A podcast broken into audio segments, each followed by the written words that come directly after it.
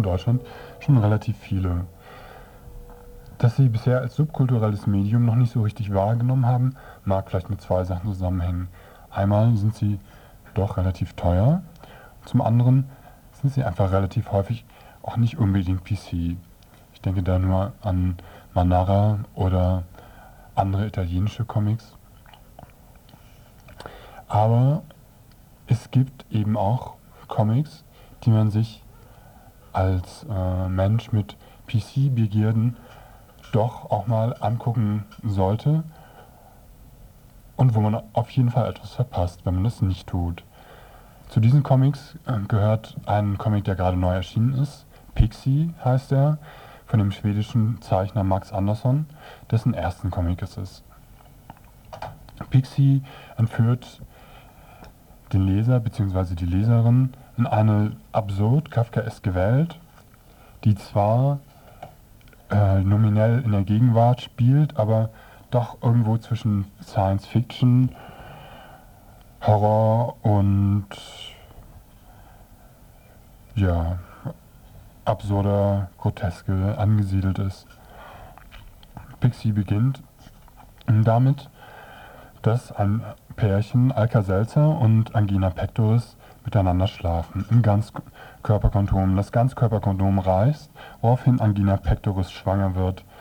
Das Haus, in dem die beiden in der Vorhalle nächtigen, wird dann auch noch hingerichtet, da es Graffiti verseucht ist, woraufhin Angina pectoris und Alka-Seltzer auf der Straße leben. Angina pectoris treibt dann ab, beziehungsweise hat eine Abtreibung und die beiden scheinen zunächst einmal Glück zu haben. Sie finden einen Gönner, der ihnen ihre Wohnung schenkt. Und fünf Minuten später stirbt. Nun, der Haken bei der Sache ist, es stellt sich heraus, der Gönner war ein Recyclingkörper. Und als sie versuchen, den Recyclingkörper zurückzugeben, erfahren sie, dass das Pfand vor allem darin besteht, dass Alka-Seltzer arbeiten muss. Er kriegt dann einen Job in der Nationalen Geldzuchtfarm und ähm, Angina Pectus ist arbeitslos und sitzt zu Hause, erhält dann einen Anruf von ihrem abgetriebenen Fötus, der sie damit terrorisiert, dass er von ihr verlangt, Geschichten vorzulesen. Das tut sie dann auch 16 Stunden lang, hält es aber nicht lange aus und überredet dann schließlich Alka Seltzer, ins Reich der Toten zu gehen, um den Fötus zu töten. Alka Selzer macht sich dann auch auf den Weg, und zwar zunächst zur Botschaft des Reichs des Toten, um ein Visum zu beantragen. Der Botschaftsangestellte fragt Alka, warum er denn in, überhaupt in das Land der Toten wolle. Äh, Urlaub. Oh, hast du recht. Fühlen Sie sich vielleicht nicht so gut? Also, ein bisschen überarbeiten, nehme ich an. Hatten Sie jemals Selbstmordgedanken? Oh ja, schon eine Weile her, als wir noch keine Wohnung hatten und alles so hoffnungslos war. Da wollte ich nur sterben. Aber wir akzeptieren nur gesunde Personen. Was? Wir wollen keine unsauberen Elemente in unserem ordentlichen Reich. Hm. Ich dachte, Sie lassen jeden rein, der Geld hat. Etwa nicht? Versuch die Sache aus unserer Sicht zu sehen, Alka. Glaubst du, es ist einfach, all diese jungen, hoffnungsvollen Menschen zugrunde zu richten? Es gibt keine Abkürzung. Jeder muss sein Leben leben. Ja, jeder. Außer den Abgetriebenen. Oh, Was meinst du? Abgetrieben existieren nicht. Ich habe was anderes gehört. Du kleiner unverschämter Drecksweckel. Verschwinde oder ich rufe den Sicherheitsdienst. Oh, ihr jungen Leute glaubt, ihr könnt alles auf einmal haben. Ihr könnt nicht mal auf euren eigenen Tod warten. Oh. Nachdem Alka also kein Visum kriegt, irrt er durch die Straßen. Er gerät in die Vorstadt, wo die erschossenen Häuser ihr Unwesen treiben und findet in einem erschossenen Kino Bakteria. Bakteria verrät ihm, wie er ins Reich der Toten gelangen kann und schenkt ihm einen Zeitkiller. Voraussetzung ist, dass er ihr ihren Körper überlässt, solange er im Reich der Toten weilt. Er schluckt den Zeitkiller Killer und stellt fest, dass er in Wahrheit ein Fötus ist. Nur ein relativ gealterter. Als solcher nimmt er dann die Rolltreppe ins Reich der Toten, gelangt auf den Bahnhof und schafft es sogar, in den Zug zu kommen. Das Problem ist nur, als er im Land der Toten ankommt, stellt er fest, dass er kein Geld hat. Und das ist einigermaßen wichtig, denn das Erste, was man im Land der Toten machen muss, ist sich einen Körper zu kaufen. Alka verkauft also ein Stück seiner Zeit an einen Dealer und kriegt einen gebrauchten Körper. Dieser gebrauchte Körper hat einige Nachteile, er hat nämlich Eltern. Nun, diese Eltern im Land der Toten, ja, das zu erklären wäre jetzt einigermaßen kompliziert. Auf jeden Fall läuft die Zeit hier rückwärts und Alka findet heraus, dass seine Eltern ihn umgebracht haben. Allerdings nicht ihn, sondern nur seinen neuen Körper. Nun nach einigen Querelen im Land der Toten schafft es Alka-Seltzer schließlich in den Fötenbezirk äh, zu gelangen, wo die abgetriebenen Föten ähm, verwahrt werden und von der Regierung mit Drogen und Waffen versorgt werden, um sie ruhig zu halten. Hier trifft er auch irgendwann auf Pixie, den abgetriebenen Fötus seiner Freundin, und es kommt zum Duell. Alka-Seltzer hatte inzwischen eine Waffe organisiert, muss aber beim Duell feststellen, dass die Kugeln einfach durch den Fötus hindurchgehen, während es dem Fötus im Gegenzug gelingt, den neu erworbenen Körper zu zerstören. Wobei, womit ähm, Alka-Salzer eben wieder als Fötus herumläuft. Pixie verrät ihm dann so einige Geheimnisse, unter anderem eben, dass abgetriebene Föten unsterblich sind und wie ähm, man äh, ja eine erfolgreiche Liebesbeziehung führt und andere Sachen mehr. Schließlich beschließen sie, nach einiger Zeit des Saufens ins Reich der Lebenden zurückzukehren, wo Alka Pixie seine Freundin vorstellen wird. Es gelingt ihnen sogar einigermaßen problemlos wieder hinüberzugehen. Am Bahnhof im Reich der Lebenden findet Alka seinen Körper vor und sie kehren zu Angina zurück. Angina ist einigermaßen entsetzt, als sie auf Pixie trifft, da sie ihn für abgetrieben hielt, beziehungsweise darauf gehofft hatte, dass Alka Pixie im Reich der Toten erschießen würde. Nun, Angina verlässt Alka. Alka muss dann alle erstmal zur Arbeit. Ähm, vielleicht erinnert ihr euch, er arbeitete in der nationalen Geldzuchtfarm. Ähm, er nimmt Pixie mit auf die Arbeit es gibt einige Querelen. Pixie muss die Waffen am Eingang abgeben. Allerdings hat er dann doch noch eine übrig, die allerdings nicht aus Metall war, sondern Langnese Eisgranaten, Bananen und Minzgeschmack. Damit erschießt Pixie mm, den Chef, woraufhin die beiden fliehen müssen, allerdings nicht, ohne das Kleingeld freigelassen zu haben und einen Teil davon mitzunehmen. Nun, dieses Kleingeld nehmen sie dann mit ins Restaurant. Das Geld kommt rein, aber Sie müssen das Kind an der Garderobe abgeben. Das ist kein Kind, das ist ein Fötus. Hm, Föten sollten überhaupt nicht rumlaufen. Die sollten im Bauch ihrer Mutter sein. Außerdem ist es besoffen. Sag mal, wusstest du, dass dein Hinterkopf wie ein Pferdearsch aussieht? Was? Allerdings müsste da ein Loch sein. Peng! Versuch dich zu benehmen. Wenn du so weitermachst, kann ich dich nicht behalten, alles klar? Tut mir leid, ist mir so rausgerutscht. Uns nicht streiten, wir sind hier, um Spaß zu haben. Erinnerst du dich? Ja, ja, gehen wir so rein. Also los, auf den Tisch, Jungs. Lokalrunde. Was? Du gibst dem Geld Alkohol? Klar. Und das Beste daran ist, Geld kann mit dem Saufen nicht aufhören. Ja, Geld kann mit dem Saufen nicht aufhören, denn es hat praktisch überhaupt kein Hirn. Aber nicht nur das, es füllt an und dann explodiert es. Und mit dem Geld explodiert schließlich eben auch das ganze Restaurant. In der Zwischenzeit irrt Angina Pectoris durch die Straßen, ist total deprimiert und trifft ihren Recyclingkörper. Ja, was hat es mit dem Recyclingkörper auf sich? Nun, diese ähm, Ganzkörperkondome, die Angina Pectoris und Alka Selz am Anfang des Comics benutzt haben, haben sich heimlich davon gemacht und In den Plastikkondomen war ähm, eine Zelle mit idealer DNA, die sich mit einer menschlichen Zelle verbunden habe.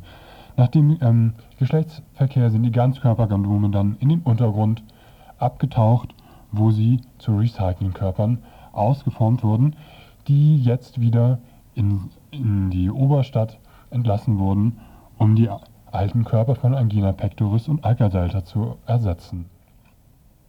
Angina pectoris willigt schließlich ein und wird von ihrem Recyclingkörper getötet. Alka-Seltzer kriegt davon nichts mit. Er diskutiert stattdessen mit ähm, dem Fötus Pixie. Hör zu. Ich glaube, das war von Anfang an keine gute Idee. Warum gehst du nicht einfach zurück in den vierten Bezirk? Nein, ich will dich. Du machst, was ich sage.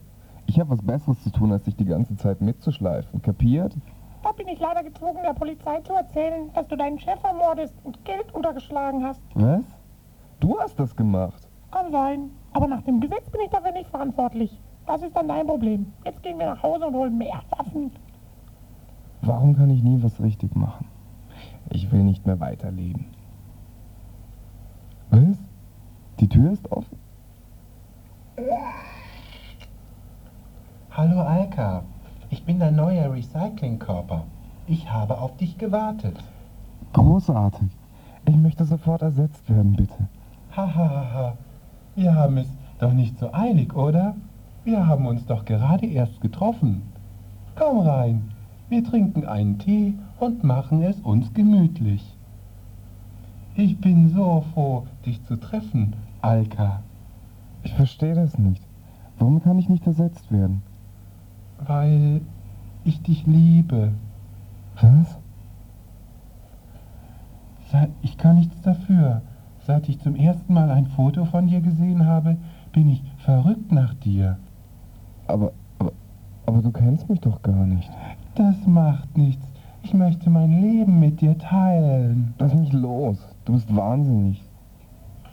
Hallo, jemand zu Hause? Liebling, bist du schon zurück? Angina. Tja, den Rest des Comics verrate ich jetzt nicht. Nur so viel, es gibt am Ende ein unerwartetes Happy End. Pixie ist sicher der beste Comic, den ich in letzter Zeit in der Hand gehalten habe. Ja, wahrscheinlich einer der besten, die ich überhaupt je in der Hand gehalten habe. Was soll man sonst dazu sagen? Der Comic kostet 29,80 Mark, aber die sind eigentlich schon relativ gut angelegt. Tja, nur noch so viel. Pixie heißt er und der Zeichner Max Andersson.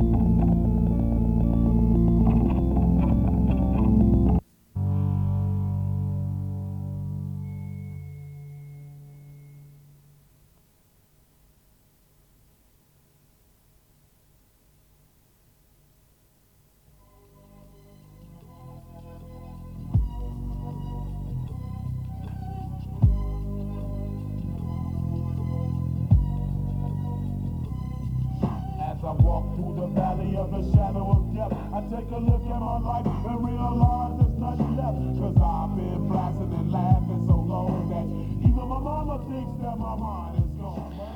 Wie wir alle wissen, hat sich die linke Hetzpresse auf unsere Polizei regelrecht eingeschossen.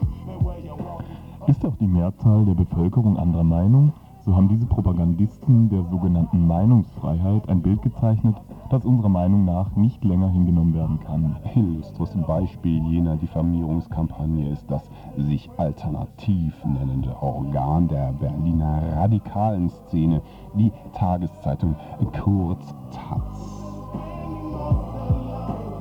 Sie beruft sich auf eine nicht repräsentative Studie von Sozialwissenschaftlern der Universitäten Trier und Münster.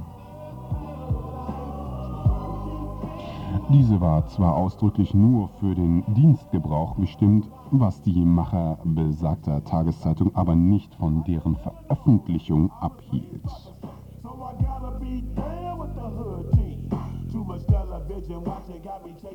Hier einige Meinungen unserer Polizisten, die der Taz scheinbar anstößig vorkommen. Zigeuner erkenne man, meist an ihren großen Autos und ihren Wohnwagen. Viele seien auffallend gut gekleidet. Der prototypische Zigeuner Schafft nix, und lebt als, Schmarotzer. dafür seien Betrügereien und Diebstahl an der Tagesordnung.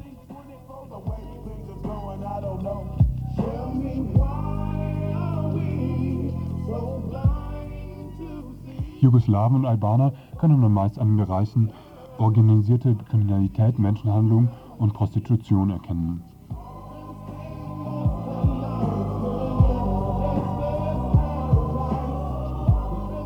Schwarzafrikaner seien häufig Dealer und Verführer der Jugend, viele müsse man als primitive, dumme und verantwortungslose Untermenschen, bezeichnen. haben AIDS, vögeln unsere weißen Frauen, Nordafrikaner seien ebenfalls meist Dealer. Sie seien jedoch sehr schnell, und hauen gern ab.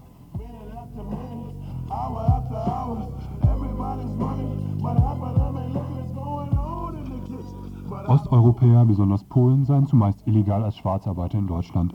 Im Grunde seien sie, Arme Schweine, doch viele, klauen wie die Raben, saufen, randalieren und sind asozial.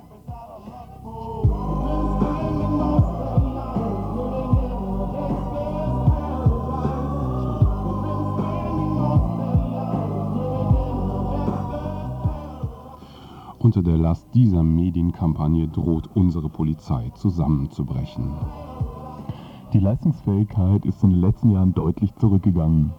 Im Zuge ökonomischer und struktureller Verschiebungen haben sich führende Wirtschafts- und Sozialwissenschaftler im Auftrag von Radio Dreieckland zusammengesetzt.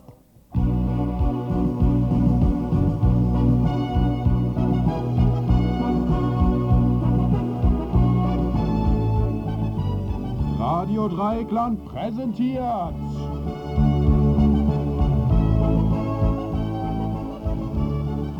Das Bündnis für Arbeit.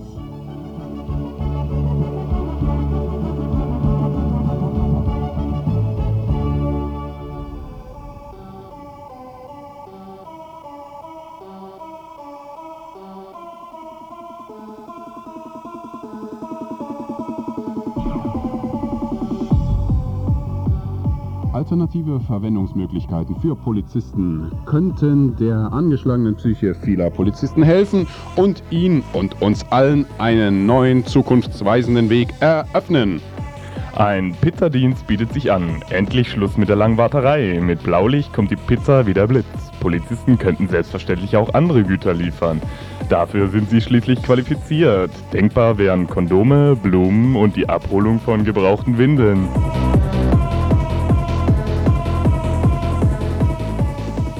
In Alu Alufolie verpackt, auf minus 180 Grad heruntergekühlt, sind Polizisten nicht länger den Verbalinjurien linker Populisten und anderer Verbrecher ausgesetzt. Im Falle des ausgebrochenen Weltfriedens ließen sie sich problemlos wieder auftauen, um gegen langhaarige pazifistische Elemente vorzugehen.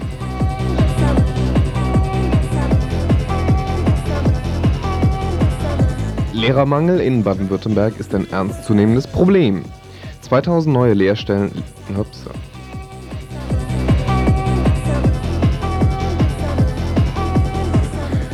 sind offen. Zur Besetzung der neu zu schaffenden Lehrerstellen eignen sich Polizeibeamte in besonderem Maße. Schwerpunkte der zukünftigen Lehrpläne könnten zeitgemäße Thematiken behandeln wie Hey, du Dealersau! Na, Kanacke, schon wieder Hasche spritzen? Schnauzbartpflege leicht gemacht. Und Autotuning in der Freizeit.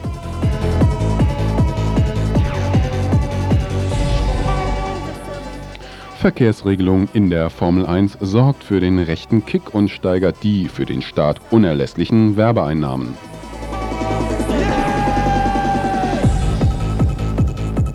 Der Einsatz im Wald-Walt-Dutschke Freizeitpark ist eine weitere Möglichkeit, Polizisten in ihr ursprüngliches Tätigkeitsfeld zurückzuführen.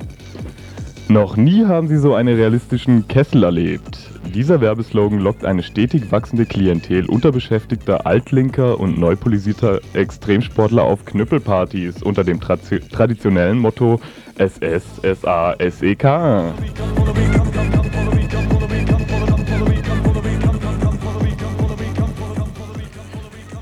Überbordende Testosteronproduktion bei deutschen Polizisten ließe sich auch in der Bildung einer Partei kanalisieren. Unser Namensvorschlag: Die Grünen. Teilweise Verschrottung oder alternativer Export in extrem fiese Diktaturen, siehe NVA-Material, wäre hingegen als gängige Maßnahme der Problemreduzierung weniger glaubwürdig. Warum? Polizisten wissen eh, dass Afrikaner schneller rennen können.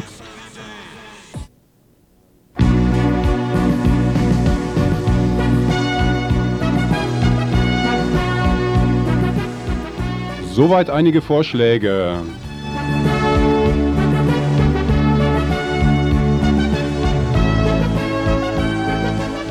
Innerhalb des Bündnisses für Arbeit.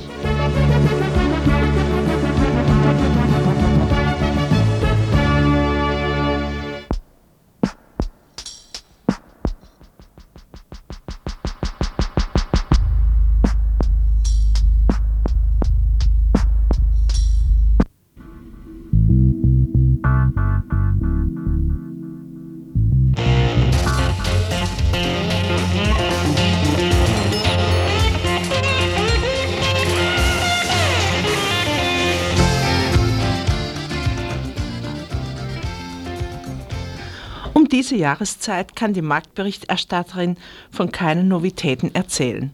Seit circa acht Wochen haben wir das gleiche Angebot, weil jetzt die Felder entweder im Winterschlaf sind oder nur noch abgeerntet werden. Und doch ist auf den Märkten in Freiburg eine Fülle frischer, knackiger Gemüse, Kartoffeln, eine Fülle von Zwiebeln, Äpfeln, Birnen und Eingelegtem zu sehen. Das Eingelegte ist nämlich Sauerkraut und saure Bohnen. Diese Woche habe ich Katzenfutter bei Aldi gekauft und zwangsläufig kommt man ja an den Gemüse- und Obstkartons vorbei. Blumenkohl, Brokkoli, Paprika in allen Farben, alles aus Spanien und Südfrankreich, Litschis aus Madagaskar und Gurken aus Holland. Dazu nur Stichwort Anbaumethoden und Transportwege. Aber all diese Sachen werden zum Teil auch auf der Erzeugerseite vom Münsterplatz angeboten. Und das, deshalb, weil die Landwirte ja 30 Prozent ihres Angebots zukaufen dürfen. Ursprünglich war diese Verordnung ja so gemeint, dass man halt Salat oder Peterle vom Nachbarn mit auf die Märkte nimmt. Aber schnell haben die Schlaulis unter den äh, Landwirten den Zukauf auf dem Großmarkt durchgeführt und so kommt es, dass ich mit Stielaugen Kohlräble, Brokkoli und Blumenkohl auf der Erzeugerseite orte. Also davor sei gewarnt. Wer Gemüse aus der Region essen möchte, der greife jetzt zu Wirsing, gelben Rüben, Lauch, Rahnen, Rot- und Weißkohl oder zu Spinat. Da kein Schnee liegt, kann alles geerntet werden. Der Spinat kostet allerdings drei Mark das Pfund, aber gerade jetzt bei dem elenden Nebelwetter ist doch schön, wenn man den Backofen anwirft und vielleicht eine Spinattorte zubereitet. Deutschlands führendes Magazin für Frauen empfiehlt diese Woche so eine Spinattorte mit Oliven und das stelle ich mir recht lecker vor und werde es auch selber machen. Also einen Teig aus Mehl, Wasser und Olivenöl, Spinat blanchieren, draufzupfen, gehackte schwarze Oliven und eine Eiermilch drüber. Zwei Eier, Sahne, Salz, Pfeffer, Muskatnuss. Und sich Zeit lassen zum Einkaufen, Vorbereiten und Zubereiten und zum Essen, was man nicht allein tun soll. Ich zitiere jetzt nochmals Manuel Schneider aus der Zeit. Überdies entwickeln wir uns immer mehr zu situativen Einzelessern, und zwar nicht nur, weil die Zahl der Singlehaushalte und Eigenbrötler wächst. Auch in Familien und sonstigen Bünden fürs Leben wird zunehmend allein gegessen. Kaum gelingt es noch, die unterschiedlichen Taktzeiten von berufstätigen Vätern, eben solchen Müttern und schulpflichtigen Kindern unter einen Kochdeckel zu bringen. Nacheinander essen wird zur Regel. Bereits zwei Drittel aller Familien essen werktags nie oder höchstens einmal gemeinsam. Ohne die soziale Bindekraft der gemeinsamen Mahlzeit verliert das Essen generell an Bedeutung. Zeitliche Zäsuren, die Mahlzeiten im Tagesablauf sein können, verwischen in, unseren, in unserer Non-Stop-Gesellschaft. Das finde ich sollte nicht sein, besonders am Wochenende nicht. Ich wünsche ein schönes, ruhiges, voller Muße.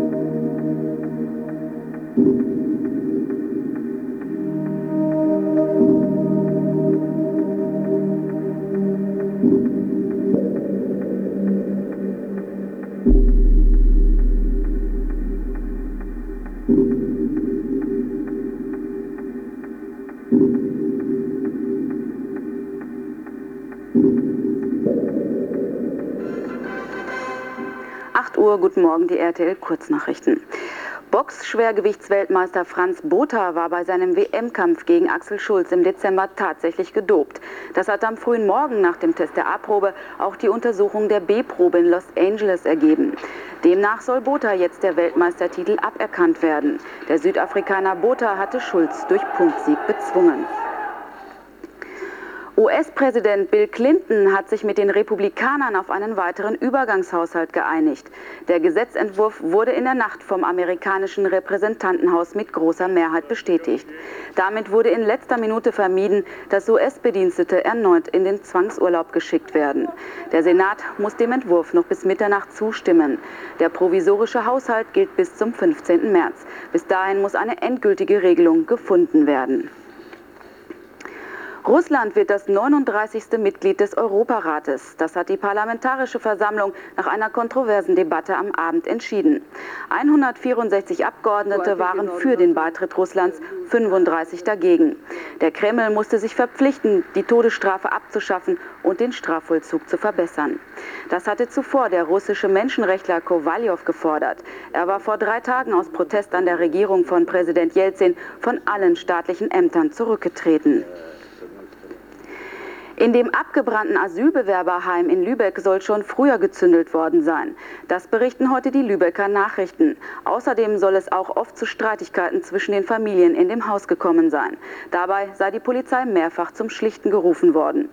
Eine Woche nach der Brandkatastrophe von Lübeck treten die Ermittler immer noch auf der Stelle.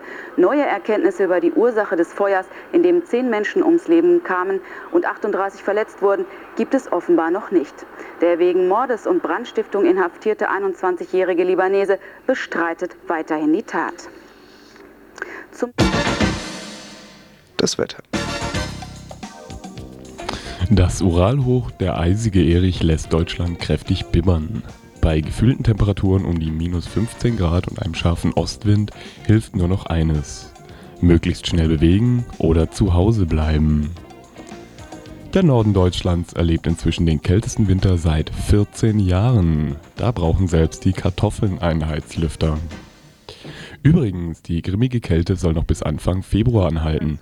Viel Spaß also beim eisigen Vergnügen. Stärkt durch ein neues Hoch über Island und beide sorgen für den nicht endenden Kältestrom aus dem Osten. Gleichzeitig wirbelt vor der portugiesischen Küste die aus Tief Dagmar hervorgegangene Elvira und die bringt Schneewolken. Das Ergebnis prima Pulverschnee, staubtrocken und locker.